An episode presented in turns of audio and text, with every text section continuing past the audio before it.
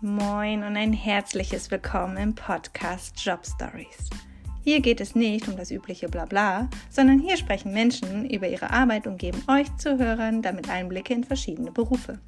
Sie erzählen, was sie beruflich antreibt, bewegt und wie sie dorthin gekommen sind. Hier lernt ihr Berufe durch Insider kennen. Mein nächster Gast muss in ihrem Beruf Entscheidungen treffen, erlebt brutalen Zeitdruck und unfassbares Glück. Hier kommt ihre Jobstory. Ich begrüße meinen äh, nächsten Gast und äh, dann, wer bist du und was machst du? Ja, hi, ich bin Jasmin, ich bin 29 und ich bin Hebamme von Beruf. Okay, äh, was macht so eine Hebamme? Ähm, eine Hebamme macht vor allen Dingen als äh, klassisches äh, Berufsziel, ähm, äh, bringt sie Babys zur Welt, beziehungsweise unterstützt Frauen und Paare dabei, ihre Babys gesund auf die Welt zu bringen. Das ist die Kernaufgabe. Okay, okay wie, wie, wie sieht so dein Alltag, Berufsalltag aus? Mein Berufsalltag besteht aus ähm, der Arbeit im Kreissaal. Ich bin Vollzeit angestellt in einem Krankenhaus und arbeite dort im Kreissaal im Dreischichtsystem, habe also Frühschichten, Spätschichten und Nachtschichten, immer im Wechsel und arbeite da ähm, fünf Tage die Woche und ähm, begleite dort, wie gesagt, die Mütter und Familien unter der Geburt und arbeite zusätzlich äh, noch freiberuflich in der Versorgung der schwangeren und entbundenen Frauen zu Hause nach der Geburt und in der Schwangerschaft. Okay. Und wie sieht äh, dein Werdegang aus? Ich habe 2013 ähm, eine Krankenpflegeausbildung abgeschlossen zuerst und habe dann auch eine Zeit lang als Krankenschwester gearbeitet und ähm, auch immer schon auf der ähm, geburtshilflichen Station tatsächlich und habe dann irgendwie gedacht, Mensch, ich betreue irgendwie die Frauen vor der Geburt und nach der Geburt, aber so dieses entscheidende Schlüsselstück, diese Geburt an sich, die betreue ich irgendwie nicht. Und äh, das, äh, diese Kompetenz wollte ich eigentlich gerne noch dazu lernen, sozusagen, um ganzheitlich betreuen zu können. Und dann habe ich mich 2016 dazu entschieden, die ähm, Ausbildung zur Hebamme anzufangen und habe das dann 2017 auch gemacht und habe die dann 2019 abgeschlossen und seitdem arbeite ich als Hebamme. Okay, und hast du dich vor deiner Ausbildung auch noch irgendwie beraten lassen oder mit einer Hebamme über, de, über den Joballtag gesprochen? Nee, habe ich tatsächlich nicht. Ähm, dadurch, dass ich ähm, quasi in der Geburtshilfe schon gearbeitet habe, als Schwester hat man ähm, ja durchaus Kontakt, äh, beruflichen Kontakt mit den Hebammen, die im Kreissaal gearbeitet haben und hat so ein bisschen mitbekommen, was die so machen, zumindest was die Arbeit im Kreissaal so betrifft. Und ähm, irgendwie hat das für mich schon ausgereicht, ähm, dass ich das machen wollte. und ähm, hm. eine Kollegin hatten wir auch auf der ähm, geburtshilflichen Station, die auch als Hebamme freiberuflich draußen mit den Frauen arbeitet und die hat auch mal so ein bisschen erzählt, wie sie das so macht. Das fand ich ganz interessant und das hat mich halt auch sehr gereizt, quasi neben der Angestellten-Tätigkeit auch freiberuflich mein eigener Chef sein zu können. Okay, hört sich super spannend alles an. Ähm, erzähl mal über die Ausbildung. Ähm, wie, wie läuft die ab? Also die Ausbildung, die ich jetzt noch gemacht habe, ist eine ganz klasse, klassische Berufsausbildung, die eigentlich drei Jahre geht. Aufgrund meiner Krankenpflegeausbildung konnte ich ein Jahr ähm, mir sparen, habe also nur zwei Jahre gelernt. Ähm, das ist eine Ausbildung, die schulisch und praktisch stattfindet. Ähm, der praktische Anteil ist deutlich größer als der theoretische. Und dadurch läuft man dann äh, die verschiedenen Stationen in der Klinik, den Kreissaal, die ähm, geburtshilfliche Station, die Schwangerenstation, die Kinderstation. Und wir haben auch Praktika bei ähm, externen Hebammen gemacht, also bei Hebammen, die draußen arbeiten. Ähm, jetzt ist es tatsächlich seit, ähm, ja, seit Ende letzten Jahres, Anfang diesen Jahres so, dass ähm, in Deutschland die Hebammenausbildung umgestellt wurde, dass es keine reine Berufsausbildung mehr ist, sondern ein duales Studium.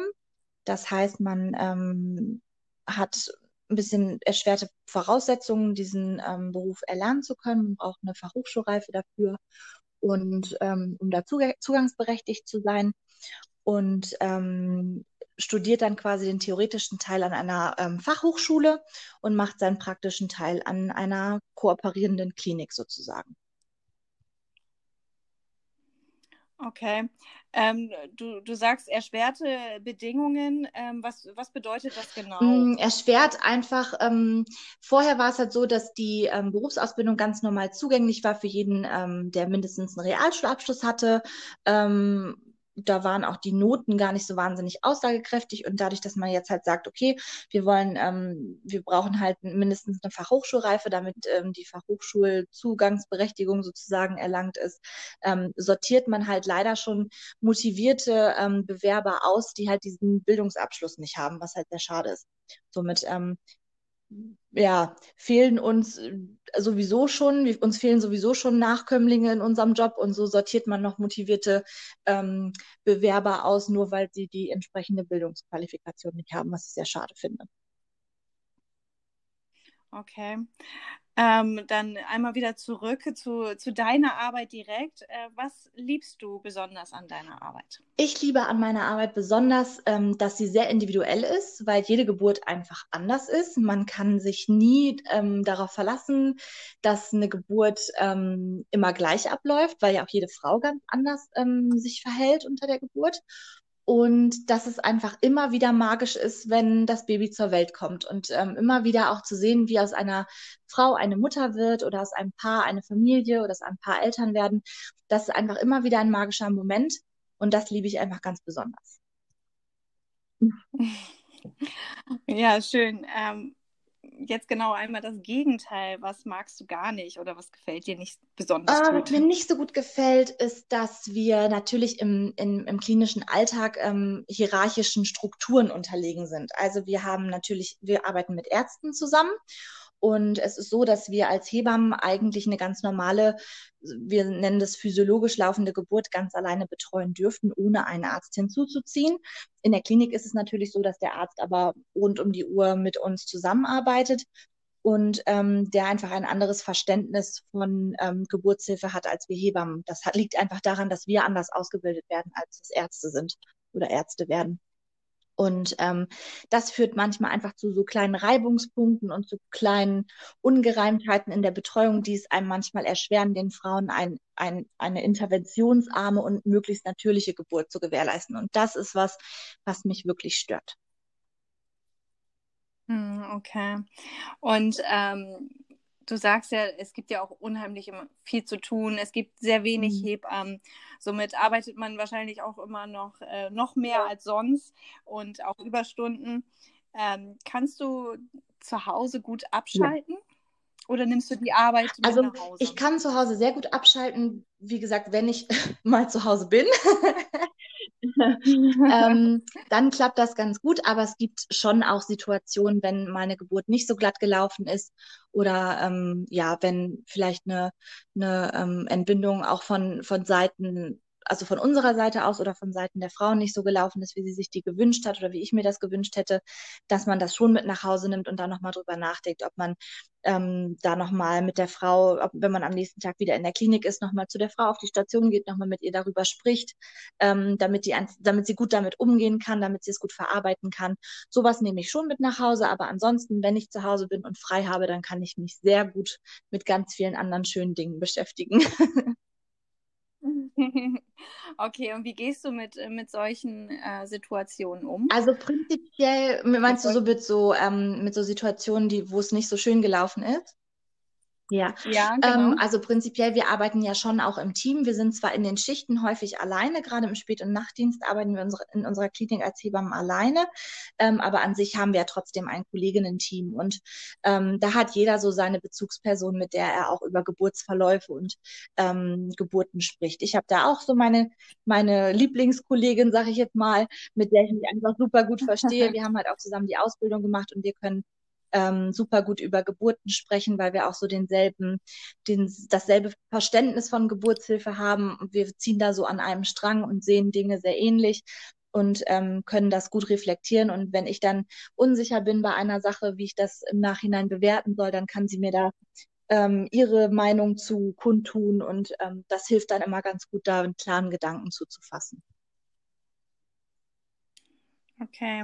Und wie denkst du darüber? Sollte es mehr Männer in diesem Beruf geben oder sollte das ein reiner Frauen? Das finde ich ist eine total spannende Frage. Ähm, ähm, ich finde tatsächlich, dass unser Job nicht unbedingt mehr Männer braucht.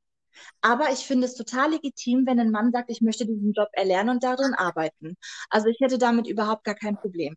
Ähm, es gibt ja gen auch gen genug ähm, Gynäkologen, also männliche äh, Frauenärzte. Von daher, warum soll es nicht auch männliche Hebammen geben? Es ist auch tatsächlich so, dass die männlichen Hebammen auch Hebammen heißen. Das ist relativ neu noch.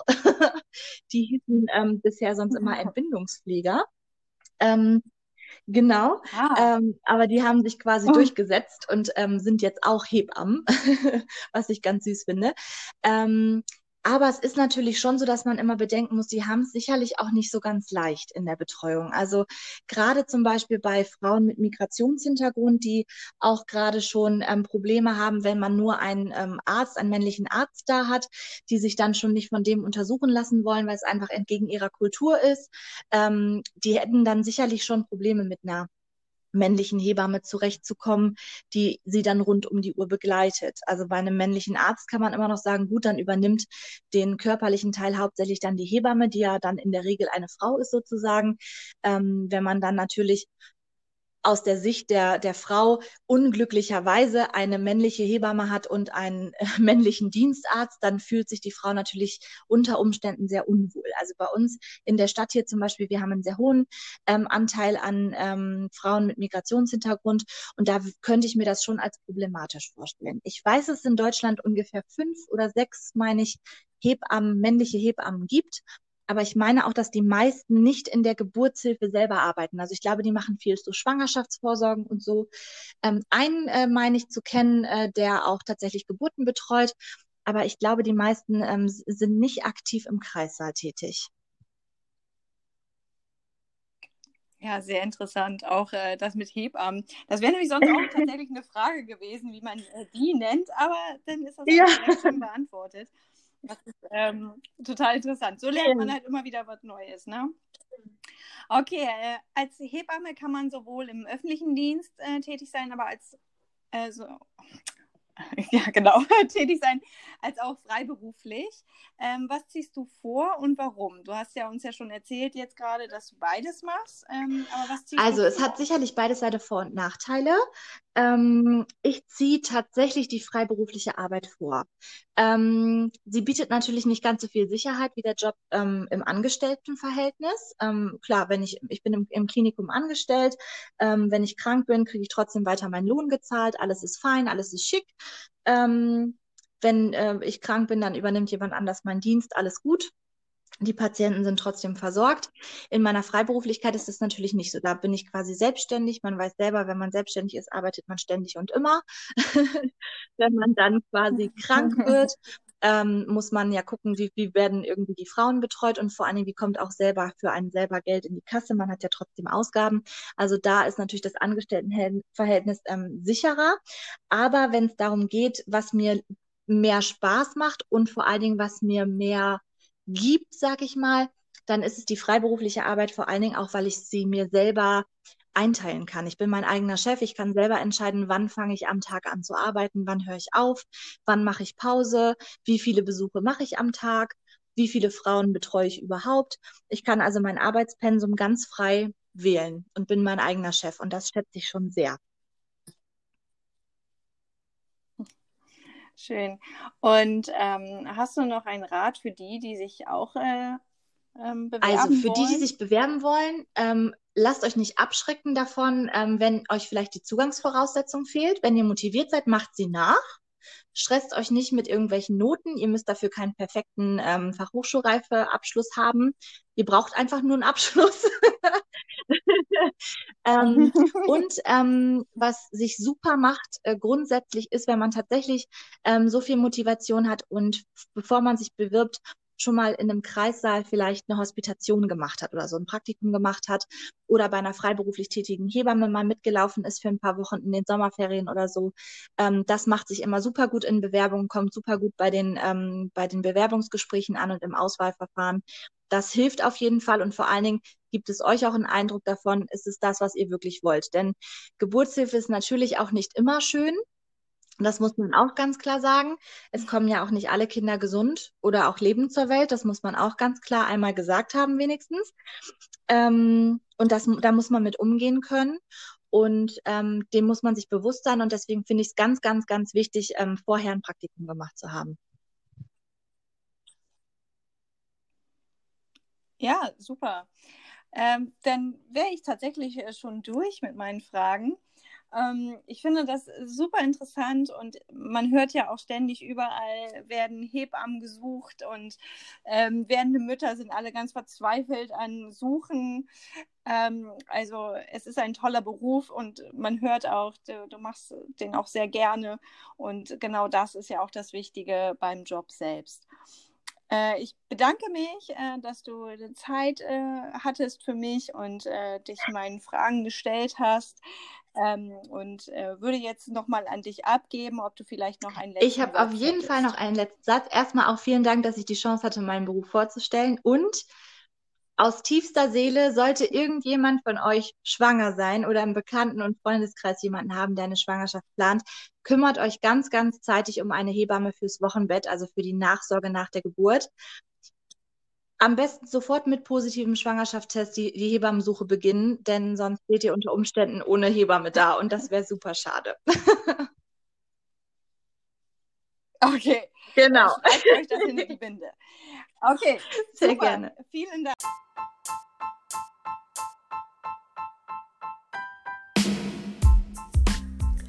Und das war die Job Story von Jasmin. Sie hat uns einen kleinen Einblick gegeben, was Hebammen so tagtäglich leisten. Vielen Dank fürs Zuhören und seid gespannt, was nächste Woche für eine Job Story auf euch wartet.